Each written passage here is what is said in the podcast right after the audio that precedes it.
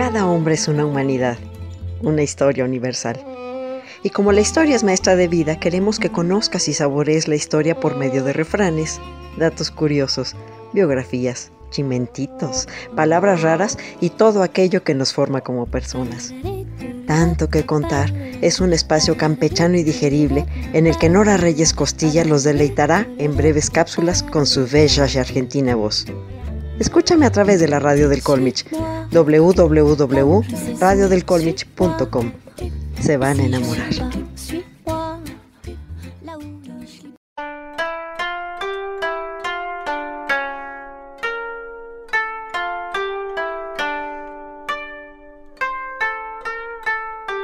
Cleonautas, muy buen día. Soy Nora Reyes Costilla y esto es tanto que contar por la radio del Colmich. Y como ya estoy cansada de estar aquí nomaseando, vamos a ponernos al día con una fecha que nos acerca a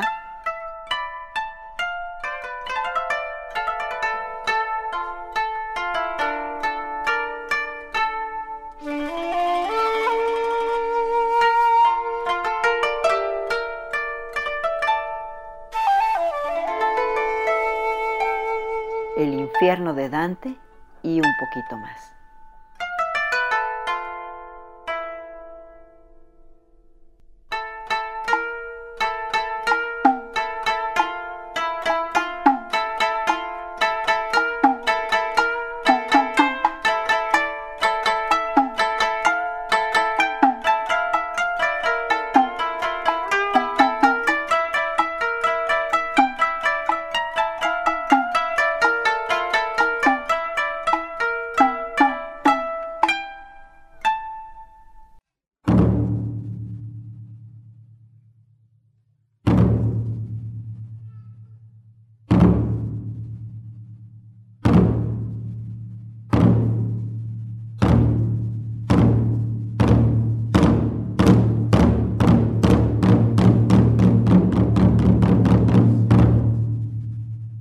Así es, cleonautas. Hace 74 años que concluyó definitivamente la Segunda Guerra Mundial cuando los Estados Unidos lanzaron dos bombas atómicas sobre Hiroshima y Nagasaki para forzar al imperio del sol naciente a rendirse. Y lo peor no se queda aquí. Y es que para que los nipones pudieran escribir un nuevo capítulo en su vida, tuvieron que dejar de leer y darle vueltas al anterior. El 31 de agosto de 1946, una inofensiva edición de la revista New Yorker vio la luz. Esta edición estaba dedicada completamente a un solo artículo cuyo título era Hiroshima. Hace poco más de 70 años nadie hablaba de contenidos virales, pero el artículo de John Hersey logró eso precisamente. Aquel reportaje movió al público lector a darse cuenta de lo que en realidad había ocurrido el 6 de agosto de 1945 y en días sucesivos en la ciudad de Hiroshima. John Hersey fue comisionado por la revista para realizar el reportaje sobre la bombardeada Hiroshima. Generalmente los periodistas se enfocaban en la reconstrucción de la ciudad y los edificios, pero Hersey fue influenciado por la narrativa de Thornton Wilder, decidió concentrarse en las personas, lo que le dio un giro que lo hizo único.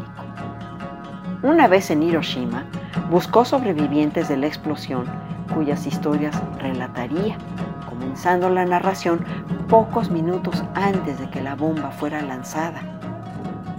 Muchos años después, Hersey describió el horror que sintió y cómo solo pudo quedarse unas semanas nada más en Japón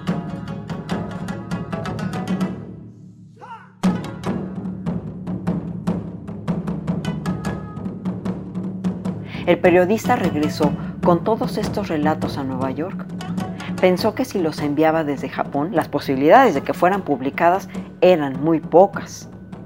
Los anteriores intentos de sacar del país fotos, película o reportajes habían sido interceptados por las fuerzas de ocupación de Estados Unidos. El material era censurado o incautado y algunas veces simplemente desaparecía. Los editores de la revista, al conocer el extraordinario contenido del artículo, lo prepararon en absoluto sigilo. Nunca antes se le había dado todo el espacio editorial de la revista a un solo reportaje y no ha vuelto a ocurrir desde entonces. 12 horas antes de la publicación, se enviaron copias a todos los principales diarios de los Estados Unidos, lo que ayudó a que los editorialistas exhortaran a todos a leer la revista. El tiraje de la revista New Yorker se agotó completamente y fue reimpreso en muchos otros periódicos y revistas por todo el mundo. Hiroshima se convirtió en un hermoso artículo que combinaba la narración de un corresponsal de guerra con las habilidades de novelista. Dio una voz vital a aquellos que apenas un año antes habían sido enemigos mortales. En ese panorama catastrófico de pesadillas vivientes, de personas medio muertas, de cuerpos quemados y chamuscados, de intentos desesperados por cuidar de sobrevivientes destrozados, de vientos calientes y de una ciudad consumida por incendios, conocemos a la señora Sasaki, al reverendo Tanimoto, a la madre Nakamura y sus hijos, al sacerdote jesuita alemán Klein Sorge y los doctores Fuji y Sasaki. Estos seis relatos íntimos de cinco hombres y mujeres japonesas y un hombre occidental cada uno de los cuales vio más muerte de la que jamás pensó que vería, tuvieron un impacto inesperado y devastador. John Hersey no fue el primero en informar desde Hiroshima, ya que todos habían reportado sobre la destrucción de la ciudad, el hongo nuclear, las sombras de los muertos en los muros y las calles. Pero nunca se acercaron aquellos que sobrevivieron esos días del fin del mundo, como hizo Hersey. Algunos también empezaron a tener mayor claridad sobre esta nueva arma que continuaba matando mucho después del mudo destello tan brillante como el sol, a pesar de los intensos esfuerzos del gobierno y el ejército norteamericano de encubrirlo o negarlo. Fue la primera publicación que hizo que personas comunes y corrientes, en ciudades distantes, en sus quehaceres cotidianos, enfrentaran la miseria del síndrome de irradiación aguda, comprendieran que se podía sobrevivir la explosión y todavía morir por sus efectos posteriores. El artículo de Hersey fue impactante y ello motivó a que el secretario de guerra de los Estados Unidos, Henry Stimson, escribiera una réplica titulada la decisión de usar la bomba atómica. Una desafiante justificación para lanzar el arma, cualesquiera que fueran las circunstancias.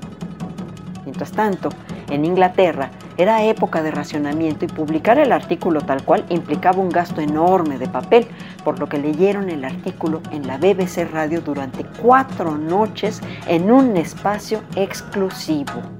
Los índices de audiencia fueron los más altos de la época y la lectura se repitió para asegurar que más personas la escucharan. En Japón, el general Douglas MacArthur, el comandante supremo de las fuerzas de ocupación y que gobernó Japón hasta 1948, prohibió rotundamente la difusión de cualquier reportaje sobre las consecuencias de los bombardeos. Hersey nunca se olvidó de esos sobrevivientes, personas que habían aprendido lo más importante de la vida, que los milagros ocurren todos los días, a cada hora, a cada minuto de la vida. En 1985, en el aniversario 40 de la bomba, regresó a Japón y escribió Las secuelas, la historia de lo que había sucedido con ellos en el transcurso de cuatro décadas. Dos de ellos ya habían muerto, uno sin duda de una enfermedad relacionada a la radiación.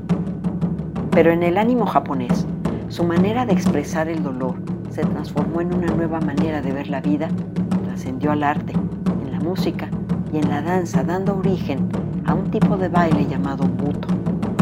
Es mágico, es impactante, es impresionante.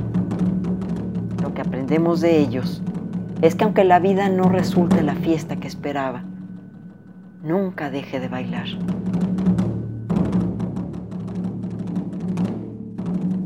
Cleonautas. Esto fue El infierno de Dante y un poquito más, en la cantarina voz de Nora Reyes Costilla, imperatrix ad eternam de los humildes mortales consuelo, que solo les advierte, el pasado muere, el presente vive, el recuerdo queda y la vida sigue. Y por cierto, no dejen de seguirnos en el podcast de la Radio del Colmich. Nos puede encontrar en www.radiodelcolmich.com, en nuestro canal de YouTube Tanto que Contar y en Facebook nos encuentran como La Historia por Gusto. Síganos los pasos y no deje de estar en contacto con nosotros leyendo 20 minutos diarios. Hasta la próxima.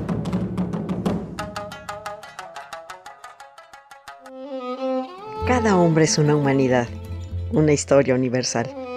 Y como la historia es maestra de vida, queremos que conozcas y saborees la historia por medio de refranes, datos curiosos, biografías, chimentitos, palabras raras y todo aquello que nos forma como personas.